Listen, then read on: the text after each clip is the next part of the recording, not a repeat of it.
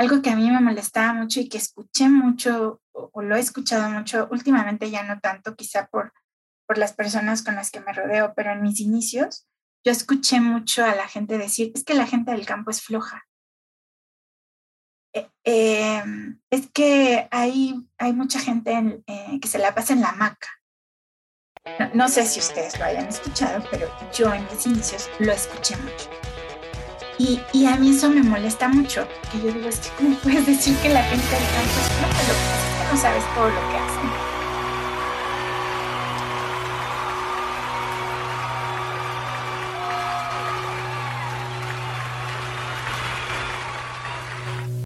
Bienvenidos agrotitanes. Qué gusto saludarlos y deseo que estén gozando de mucha salud a pesar de, las circunstancias en las que nos encontramos. También me gustaría decirles que les deseo todos los éxitos, que este arranque de semana sea muy bueno, que disfruten su desempeño, que gocen de este maravilloso espacio que tenemos en este tiempo y que compartimos en esta vida.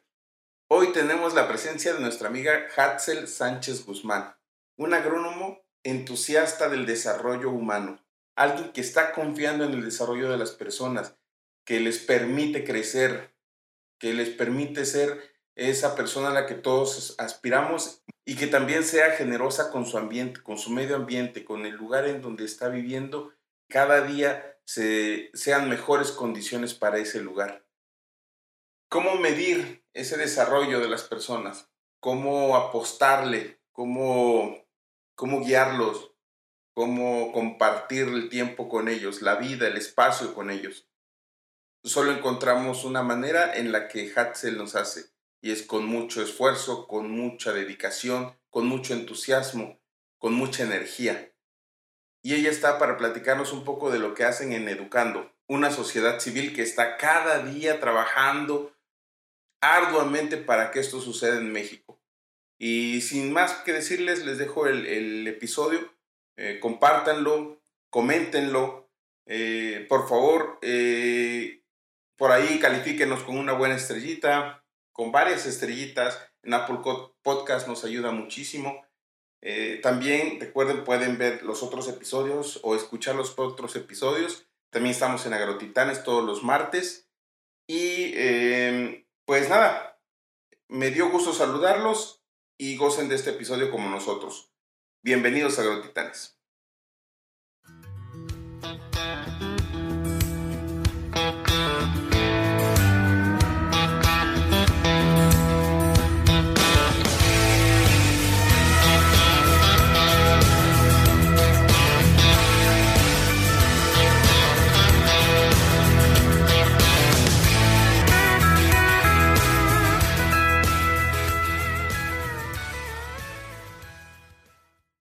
De antemano te agradezco muchísimo. Me da un gran honor el hecho que nos estés acompañando y que tengas esa humildad con nosotros de, de, poder estar aquí en el podcast de Agrotitanes. Y quisiera entrar con esta parte que, que me gusta mucho que, que, hagan ustedes mismos, mi estimada Hatzel, que nos puedas ayudar eh, a presentarte o que nos dieras el honor de presentarte. ¿Quién es Hatzel?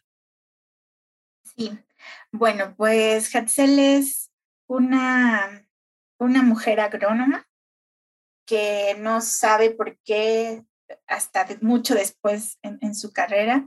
Nunca supe por qué había estudiado agronomía, yo solo sabía que me encantaba el campo y, que quería ayudar de alguna manera a que el campo mejorara. Yo, yo creo que yo, yo nací aquí en el DF, toda mi vida prácticamente la viví aquí. Eh, he tenido muchos intentos, ahorita les voy a platicar un poco de, salir de esta ciudad, pero siempre eh, Dios me, regresa, ¿no?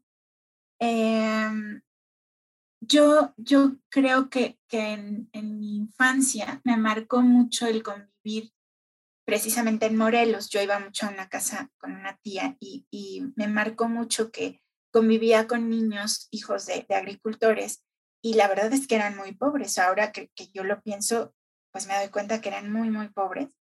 Pero eh, pues yo disfruté mucho con ellos de ir a, a, cosechar, de, de ir a la pancle, de jugar, de, de andar sucia, pero yo creo que marcó mucho mi vida y cuando yo decidí estudiar, yo quería ayudar. No sabía exactamente a qué ni a dónde, pero quería ayudar. Cuando vi agronomía, vi una oportunidad de, ayudar donde yo creía que, valía más la pena, que era en el campo mexicano. Yo siempre he creído que, que México em, podría crecer mucho en todas las maneras si nos ocupáramos más de lo rural, de, del espacio rural, no solo la gente de lo rural, sino el espacio que tenemos en, en, lo rural.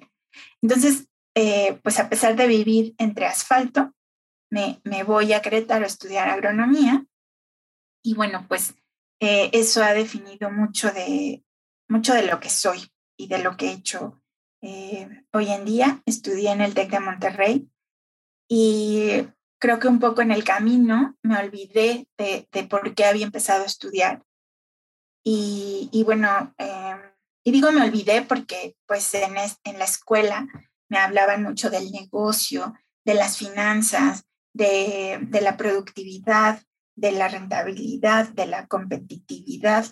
Y entre tantas idades, em, pues uno se empieza a, meter en esa parte y, y quiere uno pues eh, estar en una gran compañía. Yo, yo, por ejemplo, a diferencia de otros compañeros míos, no tenía tierras, no tenía ranchos, no, no tenía familiares tampoco eh, campesinos o pues de ninguna manera tenía yo prácticamente atadora al campo.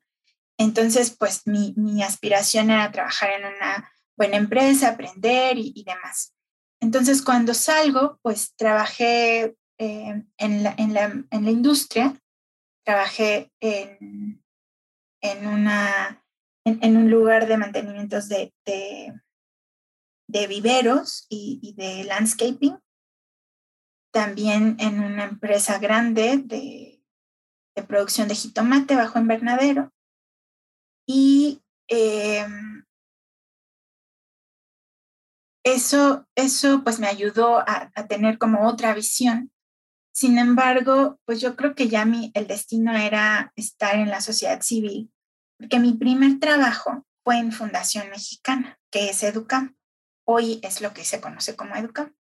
Entonces yo, yo estuve allí, fue mi primer trabajo aquí en el DF y lo tuve por un año. Allí conocí al mejor jefe que yo he tenido, o el mejor líder que yo he tenido. Y eh, me salí precisamente porque yo quería perseguir mi sueño de que el sueño que me habían metido en la carrera de, de aprender la producción grande. Entonces me voy y pues sí, aprendo mucho y demás, pero al final termino eh, regresando a mis orígenes y terminé en Naciones Unidas trabajando en un programa eh, de apoyo al campo también. Allí estuve muchos años y, y ahí es donde sí ya encuentro mi vocación y, lo que me gusta, ¿no? Que, que, que era ayudar al campo, ayudar al campesino, ayudar a lo rural y impulsar todo aquello que yo algún día soñé, ¿no? Como pues que la gente tuviera más dinerito, que no fueran tan pobres. Yo, yo creo que, que, que, ese es e, el corazón de, de todo esto, es que yo en, en, cada productor pues recuerdo quizá a, las personas con las que en un momento conviví de chica y, y entonces tengo esa, pues esa necesidad de, ver cómo, cómo ayudo y cómo aporto.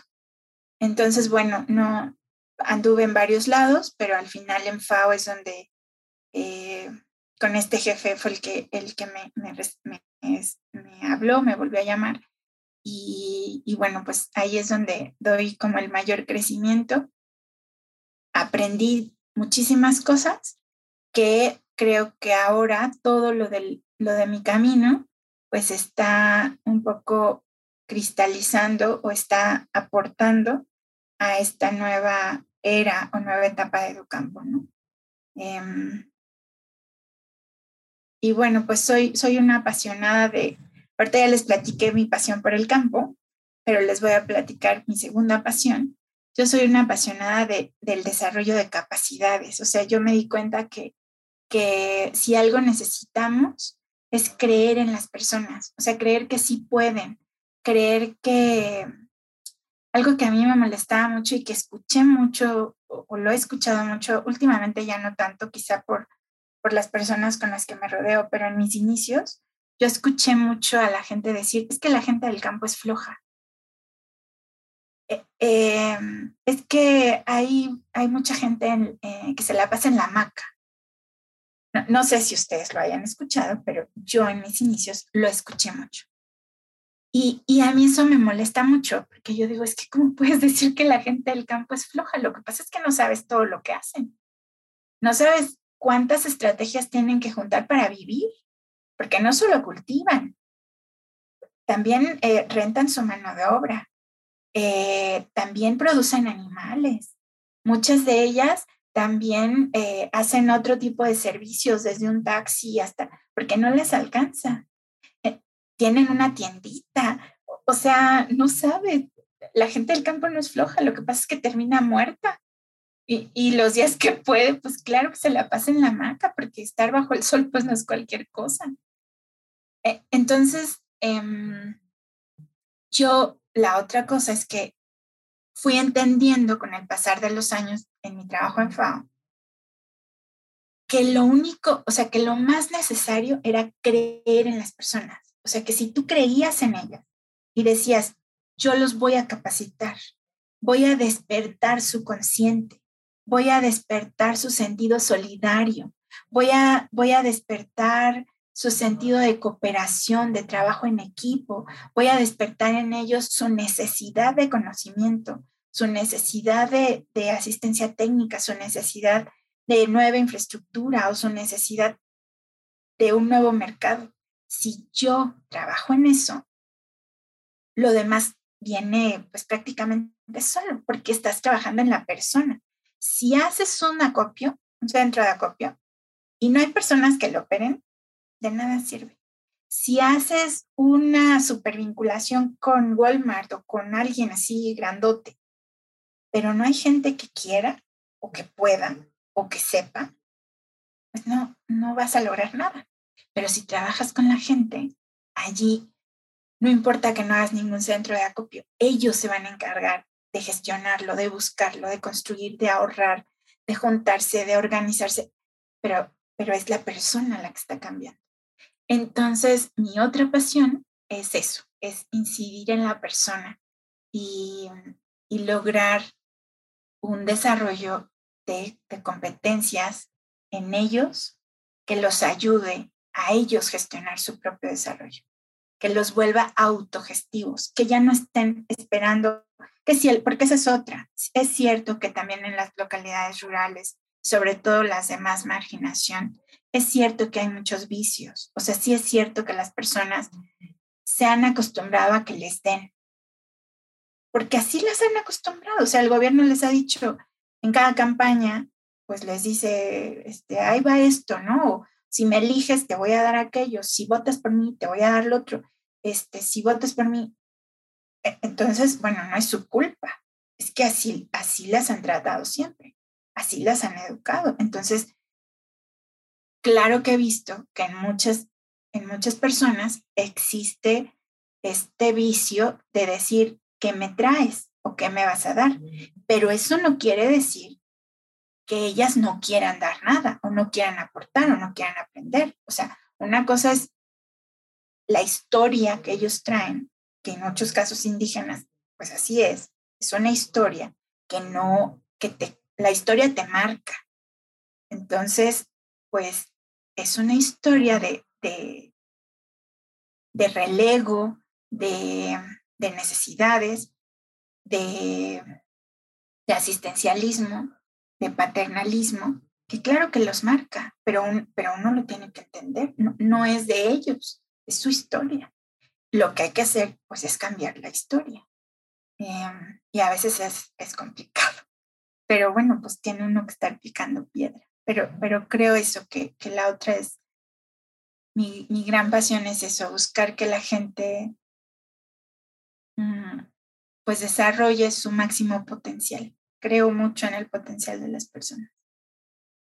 Fíjate que hay varias perspectivas que quisiera tomar. Creo que nos has compartido mucho de la esencia de, la, de lo que eres tú. Eh, y me gustaría como tener esta parte de decir, a ver, el, el transformar a las personas empieza por transformarse a uno mismo. ¿Cómo has hecho esto en ti? ¿Cómo has eh, tenido esa perspectiva para poder cambiar tu universo interno para cambiar el externo? ¿Cómo, cómo lo has palpado o qué has hecho para que suceda? Pues mira, em, debo decir aquí, pues ya entra algo muy, muy, muy personal. Yo, yo soy creyente, creo, creo mucho en Dios, creo en Jesucristo y, y esa parte en mí mm, me ha ayudado mucho. O sea, el, yo poder eh, reconocer dónde estoy mal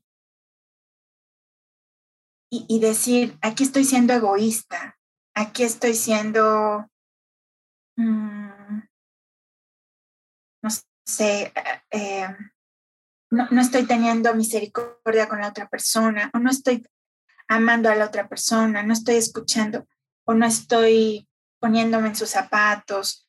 Eso me ha ayudado mucho porque voy a, a, hablar un poco pues así en general, pero yo creo que Dios te pone a las personas en el camino conforme a las cosas que tienes que mejorar, cambiar y que te van a hacer crecer.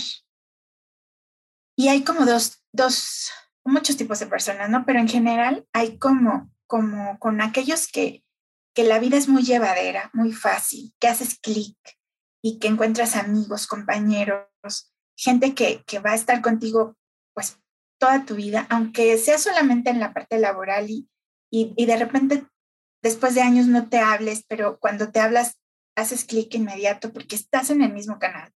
Esas personas te ayudan, pero no te ayudan tanto como aquellas que te ponen el pie, como aquellas con las que no haces clic, aquellas que no te caen bien, que, que no tienen la misma visión que tú o que simplemente no, no, no quieren trabajar por lo que, por lo que a veces eh, eh, tú quieres, ¿no? Entonces yo tengo muy claro personas que han estado en mi camino, de las cuales yo he aprendido mucho. Y, y, y, sobre eso de, de, por qué digo eso, porque creo que lo poco que yo sé, lo poco que hoy puedo dirigir a mi equipo, lo, hoy, lo poco que hoy puedo dar, es porque en algún momento alguien de esas personas, sobre todo, me lo enseñó. O sea, me enseñó a, a ser paciente, a ser compasiva, a que a lo mejor alguien a alguien yo no estaba escuchando. O, simplemente eso, a, responder con amor a lo, a lo negativo, ¿no?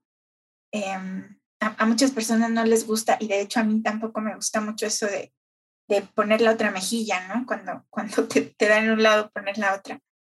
No, o sea, no me gusta mucho, pero la realidad es que cuando uno, yo al menos cuando, cuando me identifico como como creyente, no me queda de otra más que muchas veces hacer eso.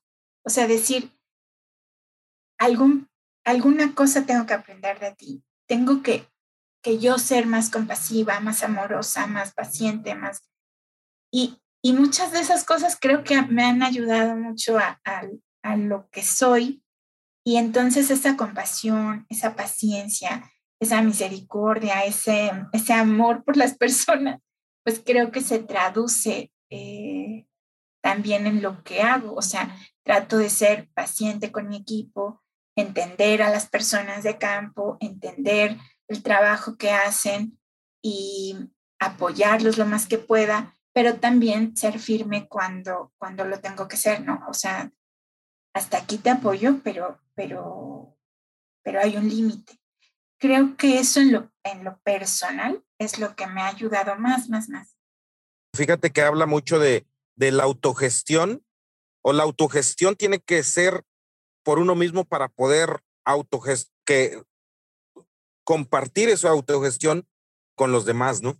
Y fíjate que, que había otro tema que me gustaría mucho entender de esta parte que tú haces, mi estimada Hatzel. Por decir, eh, tienes la oportunidad de estudiar en una de las escuelas donde hay mucho, eh, lo que comentas tú, la parte de, de finanzas, la parte estratégica, la parte de ver el negocio, como no lo ve normalmente un agricultor de autoconsumo, ¿no? Que, que, ellos ven esa parte del misticismo de la tierra, del tener la tierra como algo o un, un, algo tan precioso que no es ni siquiera para venderse, que se tiene mucha trascendencia o muchos, muchos eh, ancestros que han estado dentro de ese vínculo que es la tierra, eh, ahí y, y, le ven otro, otro matiz. ¿Crees tú que ese volver a tus inicios o tus raíces fue lo que te marcó para decir, a ver, sí, esto está muy padre, las finanzas y todo eso, pero es para un cierto círculo social. Y ese círculo social es muy limitado. Ayudemos a los que más lo necesitan y no desde el punto de vista económico, porque también eso lo, lo, lo marcas mucho en, en, en, lo que estás platicando, no desde el punto de vista económico. El mayor aporte social agrícola es la educación. Y en eso me gustaría como que darnos, que nos des esa filosofía que has percibido en el día a día de pertenecer a Educamp? Sí, pues eh, justamente creo que, eh, pues sí, o sea, le diste, le diste al clavo, ¿no? Eh, en Educampo yo, yo me identifico mucho, mucho, mucho, porque si bien lo que se busca es el, el, el ingreso económico al final, como bien dices, es al final, o, sea, yo primero tengo que entender la cosmovisión de la persona, trabajar en su desarrollo humano, trabajar en la organización, para que todo eso, el cúmulo de todo eso, se refleje en la productividad y en el ingreso. Y, y sí, cuando, cuando uno está en una escuela de negocios, es al revés. O sea, allí, por ejemplo, yo no, no sabía, o sea, nunca supe de cosmovisión, cultura, todo esto que platicas de las personas, no lo supe hasta que entré a Naciones Unidas. O, no lo supe hasta que estuve en la fundación e, ese primer año. Pero incluso en ese primer año yo no alcancé a entender más. O sea, eh, como que me hablaban y me decían cosas y yo decía, ah, pues sí, sí está padre, ¿no? Pero, pero no te cae el 20 hasta que lo ves en campo con la gente. Mm, por ejemplo, con ahorita en Educam, eh, las mujeres trabajan en Campeche con, y Yucatán con abeja melipona. La abeja melipona es sagrada. Eh, entonces, para ellas es casi como, más bien, no, no es casi, es un ritual trabajar con ellas.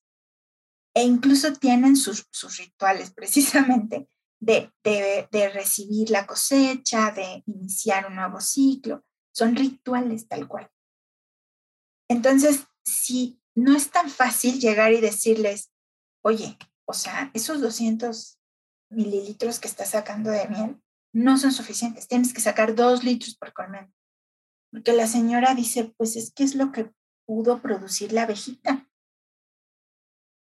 Es lo que la, la la naturaleza, la madre tierra le dio a la abeja y que la abeja te está dando a ti. Entonces no puedes despreciar 200 mililitros, aunque sea la décima parte de lo que tú estás esperando como negocio.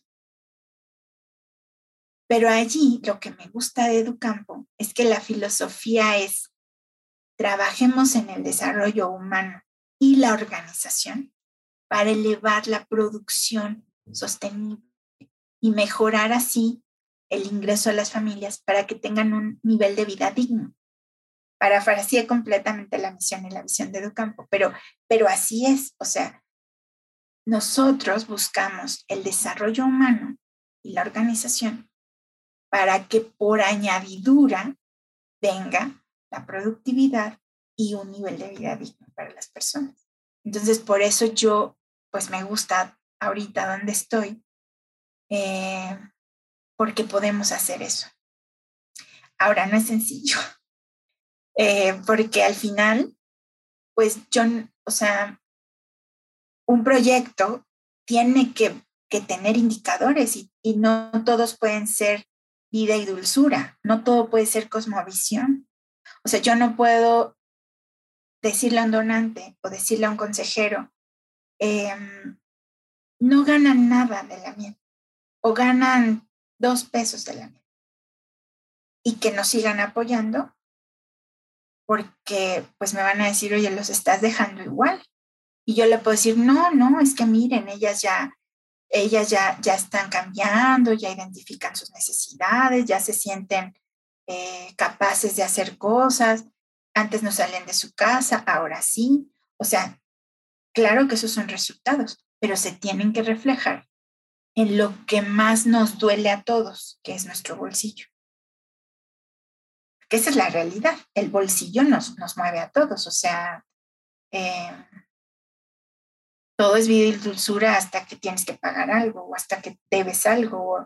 Por ejemplo, tú, tú bien, bueno, no sé si a ustedes les ha pasado, pero a mí sí me ha pasado, presta dinero y si no te paga, así sea tu super cuate, ya lo ves diferente. O sea, ¿por qué? Porque dices, híjole, no es de confianza, no es... O sea, el bolsillo nos duele a todos. Ricos, pobres, no pobres, medio pobres, medio necesitados. O sea, a todos nos duele, porque todos necesitamos el dinero, porque desgraciadamente en, este mundo pues se necesita para muchas cosas. A lo mejor en lo rural se necesita menos porque ahí tienen alimento y pues a lo mejor gastan nada más en, otras cosas, pero lo necesitas y te duele. Entonces nuestros proyectos se centran en el, ser humano, pero con una mira de que sí tengan un, un impacto en, lo económico. Un retorno, que no ven un retorno de, o sea, económico de, del trabajo, también tienden a salirse. O, sea, no, no continúan porque no están viendo una mejora tangible. Porque por más que, que ellas vean una mejora en su persona, sí están esperando una mejora económica. Entonces, si no hay mejora económica, la rotación se eleva. O sea, las señoras terminan por abandonar. En cambio, cuando sí hay mejora económica, las señoras continúan. Por eso digo que, que una cosa va con la otra. Al inicio es difícil porque hay que romper esa cosmovisión, no romperla, sino adaptarte. O sea, adaptarte a la cosmovisión de la gente y que vean el, el otro valor de ese sistema productivo. Nos pasa lo mismo con el maíz. El, maíz, pues en la mayoría de los pequeños productores, pues tiene su cosmovisión. Una parte de autoconsumo, una parte se vende, eh, otra parte a los animales. Algunos productores ya más o menos medianos, pues más bien no, no eh, tienen una parte para consumo, pero más bien producen para vender.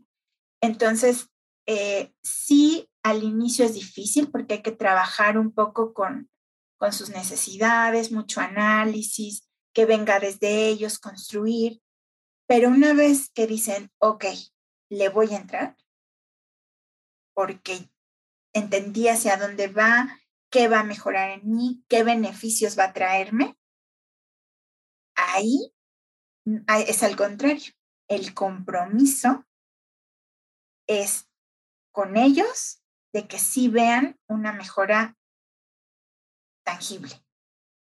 Y, y, la mejora tangible puede no ser dinero, o sea, la mejora tangible puede ser producir más o producir en menos tiempo o producir con menos.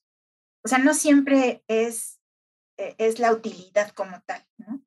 Eh, puede ser ahorro, puede ser, pero que haya una mejoría. Y, y creo que más bien al inicio es mucho lo humano y la cosmovisión pero después más bien es el, es el compromiso de que eso que tú les, les vendiste, porque nosotros llegamos a vender un, un desarrollo, eso que les hayas vendido se los compras. E, y, y, entonces más bien ahí cambia. El que te exige o el que quiere la mejora es el productor o la productora. No, sé si ahí, si ahí me expliqué. Perfectamente, mi estimada Hatsel. Y fíjate que quiero también resaltar es eh, resaltar mucho de lo que hace usted, lo que hacen ustedes en Educampo, porque es una es un es un organismo que hace eso, despertar la abundancia en las personas. Y quisiera entender cómo es que operan o cómo es que lo hacen, a dónde van dirigidos eh, eh, la mayoría de sus proyectos y, y si nos pudiera sensibilizar hacia la parte de cómo apoyar y la otra también de cómo eh, sumar, a lo mejor no económicamente, pero sí con conocimiento o algo por que, pudiéramos aportar desde cada una de las trincheras donde nos, nos escuchan las, las y los agrotitanes. Ok, pues ¿cómo le hacemos? Eh, actualmente, fíjate que cuando inició la fundación se trabajaba con centrales de desarrollo.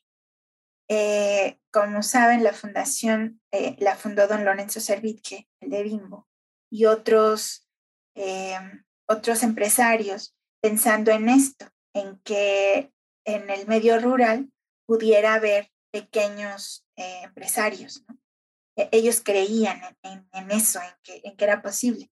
Entonces, al inicio hubo centrales, ahorita ya no hay centrales, sino que ahorita operamos ciertos proyectos y esos proyectos son con los que, con los que trabajamos. Tenemos ahorita proyectos en Yucatán, Campeche, Chiapas, Jalisco. Eh, vamos a empezar uno en Sonora y en Sinaloa, eh, uno en Guanajuato y, y bueno, hemos estado en otros estados, pero ahorita estamos y en Veracruz.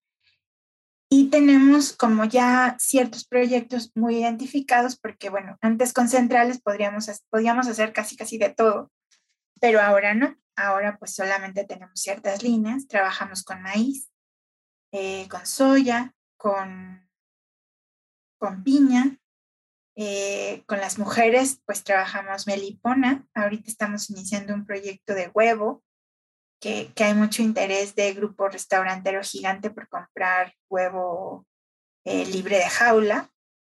Em, entonces, bueno, pues e, e, ese es otro con las mujeres, además de la melipona y los textiles.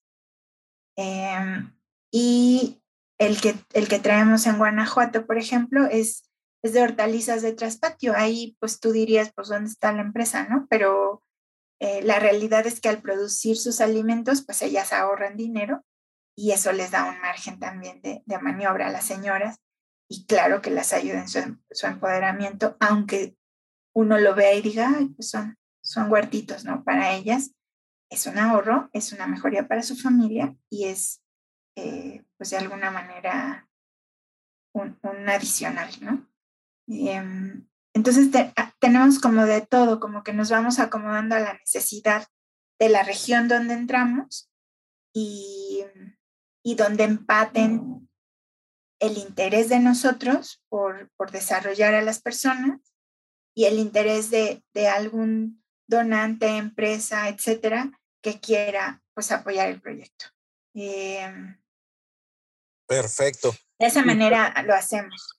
Ok. Em, Fíjate que otra, otro, otro tema que quisiera preguntarte, mi estimada Hatzel, es, eh, hay, hay N cantidad de, de gente que trabaja en los campos agrícolas, ¿no? Que, puede, que están, digámoslo así, eh, de otro estado, se van para Sonora, de otro estado, se van a Jalisco, de otro estado, emigran y hay, hay migración, digámoslo así, de mano de obra de los estados más, este, ¿cómo se puede decir? Más, ah, eh, ay, Dios mío, se me fue la Con mayor necesidad. Mayor necesidad hacia estados que tengan mayor abundancia de trabajo. Hacia esa parte, ¿hay algún programa en el cual ustedes quieran proyectar a lo mejor en las tardes eh, películas educativas, eh, algún foro de, de, de, música, algo que tenga que ver con darle educación o más educación a este tipo de, campamentos agrícolas, digámoslo así, a este tipo de gente que, que trabaja desde la mañana y en la tarde duerme ahí y tiene un espacio, un espacio libre donde, donde se puede fomentar la educación. Fíjate que, que no, nunca, pues es una muy buena idea, nunca lo habíamos, eh, nunca hemos hecho algo así. Teníamos un programa, bueno, tenemos, pero ahorita no, no tiene fondeo, por así decirlo. Eh, ese programa se llama Sembrando Salud y es un programa que se trabaja con empresas agrícolas que eh, quieran mejorar la, la, sobre todo la salud de sus trabajadores. Entonces, hemos trabajado, trabajamos en Puebla y en Jalisco con algunas empresas y lo que hacíamos es dar talleres de educación nutricional, de eh, enseñarles un poco pues a cómo comer y también a, las consecuencias, ¿no? Diabetes, hipertensión. Les dimos em, formación en cuanto a temas de salud y eh, pues para mejorar también su, calidad de vida. Ellos igual pues eh, vivían en, en, instalaciones de las empresas y, bueno, aprovechábamos. Pero nunca lo hemos visto, fíjate, desde, desde el punto de vista cultural, creo que, que, sí sería algo, pues algo muy bueno. No, nunca, nunca lo hemos trabajado, pero, pero nos das una muy buena idea. Gracias. Y te lo comento por la siguiente cosa, mi estimada Hatzel, porque a final de cuentas dicen que la ociosidad es la madre de todos los vicios, ¿no? Entonces, en esa parte de, porque se puede llamar como ocio, pero realmente es descanso, pero la gente de campo es muy fuerte. La gente de campo tiene esa gran característica de tener esta parte en la cual con un descanso apropiado puede después salir a jugar fútbol, puede salir a N cantidad de, de, de, situaciones. ¿Por qué no aprovechar esa cantidad de cosas que, o esa, ese tiempo o ese espacio que hay para poder eh, culturizar, ¿no? Porque híjole, si algo se me hace muy interesante eh, eh, en la escuela que estaban mis hijas en Monterrey, era que ellos decían, nosotros fomentamos mucho las artes, porque la ciencia, la educación, la parte este, administrativa, todo el tiempo se las van a dar. En cambio, las artes, si nosotros no las eh, fomentamos desde un inicio y formación de los niños, toda su vida van a, van a pasar desapercibidas por ellos. Y a eso me, refiero con esto, ¿no? Que a final de cuentas, yo vengo de una escuela pública, toda mi formación fue pública y sí creo que hay cierte, cierto vínculo de que nos forman eh, eh, conciencia con, con, lo que tú eh, creas que es conveniente que, que, la SEP nos ponga, pero las artes y, y ese tipo de, de talleres culturales casi no son fomentados, ¿no? Sí, sí, sí, tienes toda la razón. Y, y es eso, pues te alimenta el espíritu al final. Y, y también, pues sí, tienes toda la razón, también da visión, porque creo que quien lee un libro, por ejemplo, pues es capaz de imaginar, es capaz de trasladarse a otro lugar. Eh, y eso, pues no es algo que, en lo rural se haga mucho, creo yo, ¿no? Em, y de hecho, pues el acceso a los libros, ¿no? A novelas, a, cuentos, pues no es tan, tan fácil, ¿no? Sí, de, acuerdo. Efectivamente. Y pues, mi estimada Haxel, creo que eres una verdadera agrotitán, ese, ese, esa parte de, de reconocer ese entusiasmo, esa pasión por lo que haces, la reconocemos de una forma muy grata. De, no, ahora sí estamos enormemente agradecidos contigo de que hayas participado en, el episodio. Este, siempre me gusta hacer esta pregunta y si el día de hoy empezaran tu biografía, ¿con qué frase empezaría? Mm, quizá empezaría algo así como vivió feliz y gozosa por lo que tuvo y lo que hacía. Órale, qué bonito. Y ligando la, la, la oportunidad que te da la divinidad de poder tener esta bebé que tiene eh, muy pocos años de vida o muy poco vida recorrida, ¿qué palabras te gustaría dejarle eh, de, de, abundancia, ¿no? De, de, esas palabras que quisieras con las cuales te recordara y fueran su cimiento de vida. Ay, creo que, creo que le recordaría o le diría que, recordara que más, que es mejor y más gratificante el dar que el recibir. creo que eso, eso sería de, las cosas que me gustaría enseñarle, que recuerde que más vale dar que recibir. Sergio, carnal, algo que quisieras enfatizar, preguntar, eh, ayudaría la visión que siempre aguda que tienes, ¿no? Y fíjate que sí, desde el principio quería preguntarle, este, fíjate, ¿y cómo, cómo le hacen ustedes para hacer, para cambiar la, la, a veces la mentalidad? Este, sí es verdad que, que, pues las actividades de, de, de, los campesinos son bastantes y muy duras, este, y pues a veces uno tiene que, que, que descansar o evadir a veces hasta la realidad, ¿no? ¿Ustedes cómo, cómo, cómo logran hacer este cambio y qué porcentaje de personas son las que pueden, pueden cambiar? Ay, está muy buena tu pregunta. Pues mira, ¿cómo le hacemos? O, y digo, y también lo, voy a decir así, o cómo lo intentamos hacer, porque sí es difícil y, y es como picar piedra.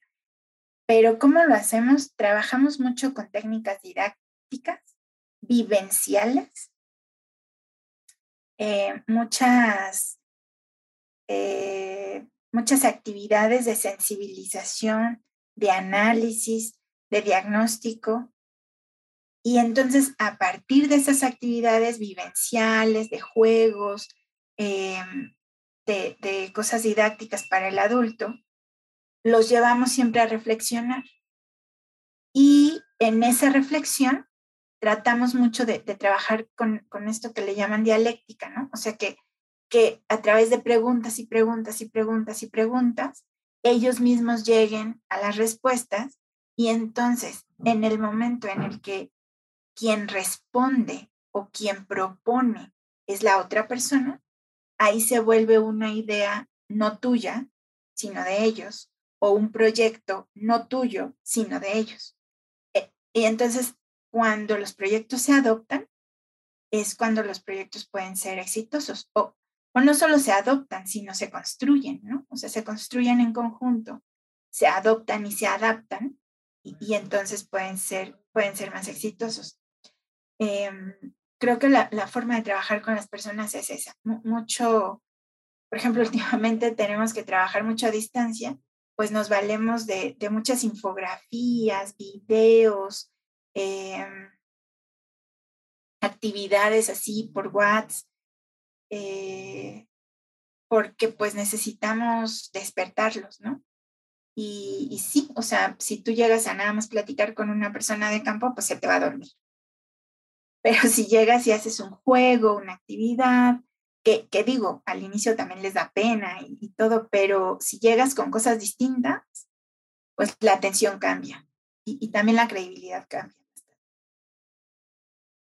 Fíjate que, que yo no he notado, bueno, nosotros somos de campo y, y regularmente a, a, los que somos de campo, este, el, por lo primero que nos, que, que nos dicen cuando llegamos a una ciudad es que todavía conservamos mucha inocencia.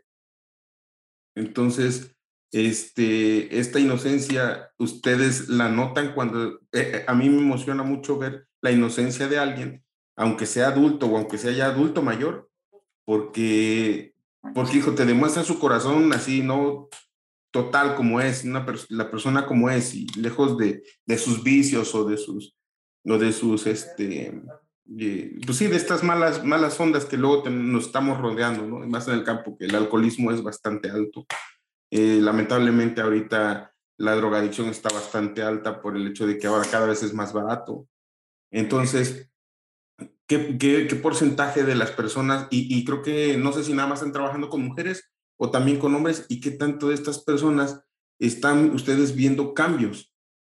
Entonces, entonces no, obvio, no sé si tengan la, la, gráfica, pero a lo mejor si tienen por ahí una, un, este, un dato. Yo creo que sí, los cambios fuertes en, en las personas eh, yo creo que sí un 50% de ellas sí, sí logra cambiar, o sea, lo vemos en, en cómo continúan trabajando y demás.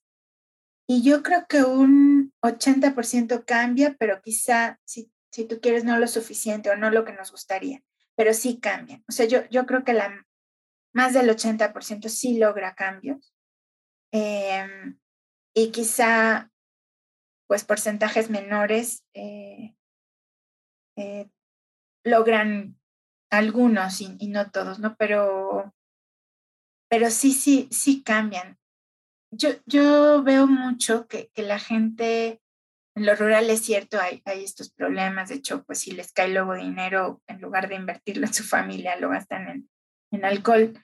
Pero también esto que dices de la inocencia es muy cierto. O sea, la gente de campo está abierta, escucha, son dóciles. O sea, los productores y sobre todo los grandes son dóciles.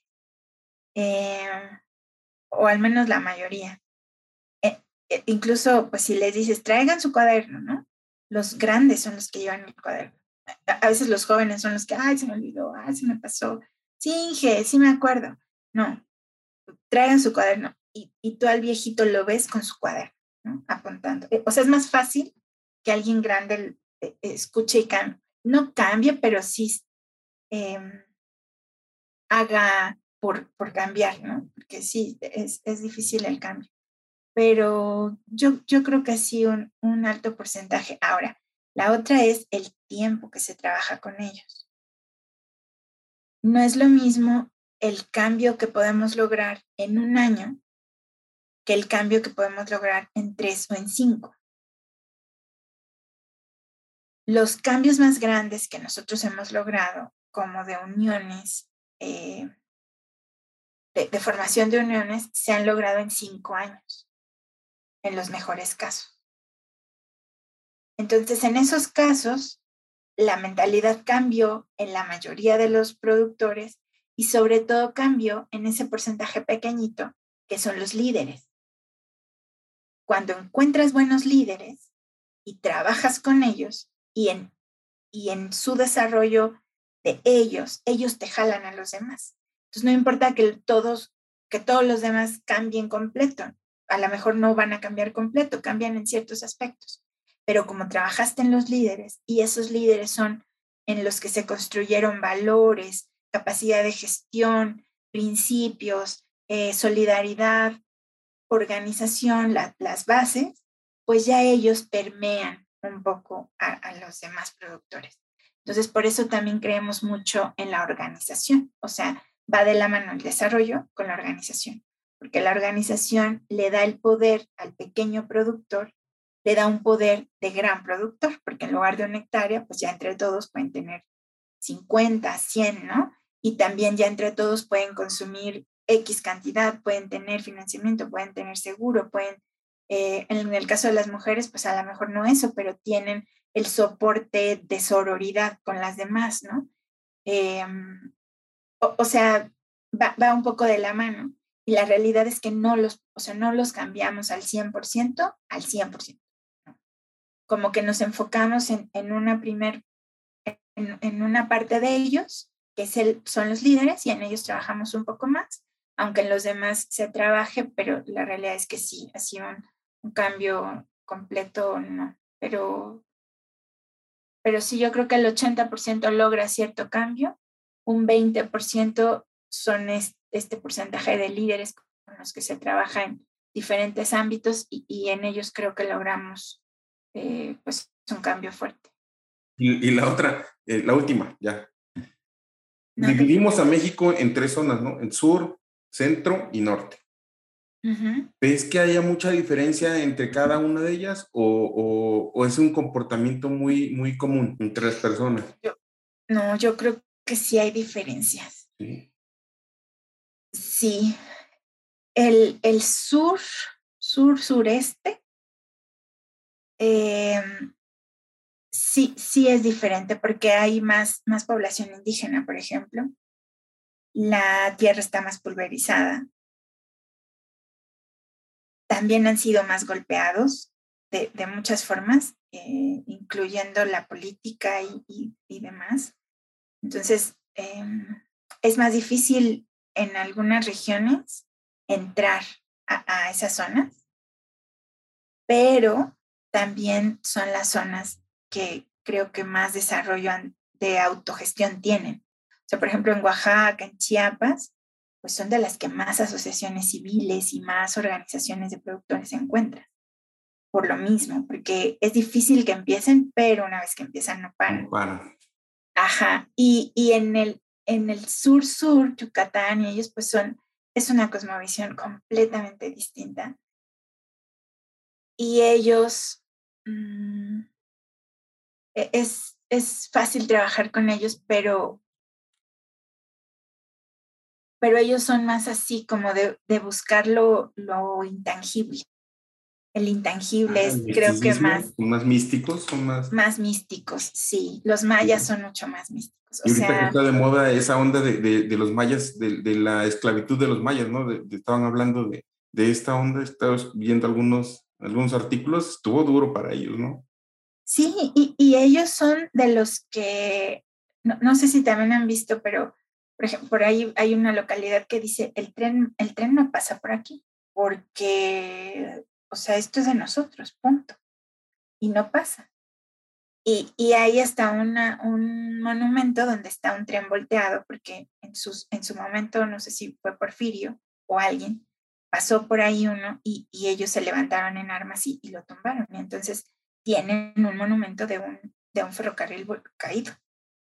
Wow. Entonces siento que ellos son, son muy, muy así como de respetar la tierra por el maya, o sea, porque en esas localidades hay muchos mayas y creo que son de las, de las, de las culturas más, más fuertes, como, como, como que el maya, a diferencia de otros, se siente digno de ser maya. Y, y, de hecho siento que se ha perdido, no sé, en lo poquito que conozco, pero lo poquito que conozco, siento que se ha perdido incluso menos la lengua maya que otras de Oaxaca o Chiapas, ¿no? O sea, es más fácil sí. que alguien, que alguien, no sé... Eh, hay una nobleza o, especial, ¿no? En, en, la cultura maya, ¿no? Aunque hay una nobleza sí. muy especial. Exacto, o sea, la, la gente se siente orgullosa y se siente orgullosa de hablar maya y es difícil que, que, cambien. En los otros no, como que los jóvenes dicen, no, yo ya no hablo, y después se arrepienten. Pero, pero en, el, en los mayas siento que ha durado más y, y, creo que ahí pues sí hay una diferencia. Y en el norte, pues no se diga, en el norte hay, también es muy, eso, eh, creo que sí, sí es distinto porque en el norte, eh, pues la, la, la tierra es más grande, o sea, los productores son mayores el, la, o sea, la tierra no está tan pulverizada y pues las distancias son otras, los sistemas productivos son otros. Pero culturalmente, las y personas. Culturalmente. Igualmente, porque también hay mucha nobleza en el norte, ¿no? Bueno, yo, yo no... Fíjate que, pues no, no sé, ahí sí no sé mucho. Y son muchos de mí... compartir, fíjate, son muchos de compartir y son mucho de apoyarse entre ellos. Yo he notado sí. eso que no, y, y, que justamente no pasa, te digo, en, en, el sur, es difícil. Una vez que lo logras, ya lo hiciste. Pero, y te digo, hay, hay la Tosepan y estas muy grandes que, que, bueno, pues iniciaron así, con solidaridad, pero al norte lo traen quizá más cultural, fíjate, el apoyarse. Y, y bueno, a mí me, me tocó nada más ver, eh, por ejemplo, en Nayarit y y en Chihuahua, la, las dos, los rarámuris y los yaquis. Yaquis. yaquis. Ajá. Oh, los, los, eh, y los, este, los rarámuris son en Chihuahua, ¿no? Los coras o los, o, sí, los coras, ¿no? Los coras o los... Los este, coras también en, en Nayarit, sí, tienes razón. Entonces, eh, por ejemplo, esas, esas culturas también tienen, tienen lo suyo. Sí. O sea, el rarámuri es muy de que, de que ellos no se merecen las cosas. Wow. Eh, su, en su cosmovisión, eh, si quieren luego, luego lo buscan, pero Hombre, en su cosmovisión, muy... ellos piensan que ellos, ellos fueron creados por, es que, es que no me acuerdo ahorita exactamente, pero como que ellos fueron creados por, por alguien y, y a los mestizos los creó otra persona y, y, los crearon a ellos como los no dignos, por, por algo, no sé si por algo que hicieron o porque fue así, los crearon, y a los otros como dignos. O sea, entonces ellos en su cosmovisión les es muy difícil recibir cosas o, o, o, pensar que pueden desarrollarse, porque en su cosmovisión eh, ellos no son dignos. no, debe ser muy difícil para ustedes entonces, ¿no? En ese tipo de situaciones. Por ejemplo, yo, sí, ¿no? Ahorita, por ejemplo, en Educampo no trabajamos con, con esa cultura, pero eh, sí, con esas personas, pero eh, en, en FAUM sí me tocó verlo y yo decía, es que, qué loco, ¿no? Se ha ido, se ha ido cambiando, pero de pronto sí, sí es como un shock de decir, híjole, ellos se creen como, como que están, como que tienen cierta maldición. Hay que alcanzar para merecer, ¿no? hay que alcanzar cierto, cierto lugar para poder merecer, ¿no? Ajá, como que ellos, como que ellos nacieron con esa maldición y, y, y por eso no, no lo, lo, te los voy a buscar, pero pues está interesante porque cada cosmovisión es distinta y entonces eso implica cierto trabajo. Por eso buscamos que cuando trabajamos en una región, pues sea con personas de la región, contratadas en la región, porque es más fácil que, que, que identifiquen esto que a lo mejor nosotros no sabemos, mm. pero que ellos sí que nos lo pueden decir, oye, a ver, aquí en Campeche la melipona es sagrada. Entonces, para ellas, es muy rica. tienes que ir así y hacer así y no sé qué. Y, ah, ok, ok. Entonces, vamos haciendo dinámicas distintas para que ellas sigan respetando lo sagrado, pero también puedan aprovechar el, el sistema, ¿no? Claro. Sí, pero yo, yo sí creo que hay, que hay cambios. Con razón. No los tengo todos muy claros, pero sí. En, el mexicano tenemos una etiqueta medio, híjole, difícil, ¿no? Nos, ponen, nos ponen a todos juntos, pero, no, hombre, es súper, súper, súper, súper variado, ¿no? Sí. Bueno, sí, tengo, por ejemplo, un conocido que trabaja en, en Centroamérica. Eh, no, no, se ha, se ha estado moviendo, pero yo he visto que, que, por ejemplo, las estrategias de Naciones Unidas que se trabajan en Centroamérica, en, en países eh, pues pequeños a comparación de México, es como muy fácil implementar las estrategias. Yo digo, ¿cómo le hacen? Y, y, y ahora, y, y, bueno, ya poco a poco como que he caído en cuenta que digo, bueno, es que pues nuestro país es el cuádruple de los de Centroamérica, o más, ¿no? No sé, o sea, en qué tamaño lo ves y entonces es, es, más fácil implementar algo en una región pequeña, que se parece, que la cultura es la misma, que el gobierno es el mismo, que, que está todo más chiquito, implementarlo en un, en un país como el nuestro, con, con diferentes eh, escenarios. Incluso el, el norte es más seco. O sea, pensándolo en términos de agrícolas, pues el norte es seco. yo, platicaba la otra vez, dice, mira, aquí en el norte se, se, este, se come mucha comida de supervivencia. Y sí es cierto, la comida es de supervivencia, caray. ¿no? O sea, ellos tuvieron que adaptarse a muchas cosas, tuvieron que pasar por muchas cosas para alcanzar lo que ahora tienen, ¿no? Sí, es muy impresionante también lo que están haciendo en el norte. Sí, fíjate que ahí, ahí no, no sé quién le escuché. Eh, yo, yo soy mala, tengo muy mala memoria, entonces como que solo se me queda la idea. Pero alguna vez escuché que, que los europeos, por ejemplo, decían que ellos valoraban muchas cosas y que habían como desarrollado, pues que estaban en mejores condiciones porque habían sufrido muchas guerras, muchas hambrunas, pues muchos, muchos golpes. Y entonces lo comparaban con nosotros y decían, es que en realidad eh, ustedes no han sufrido. Y, y, entonces, como no lo han sufrido, eh, no han tenido la necesidad de ciertas cosas, ¿no?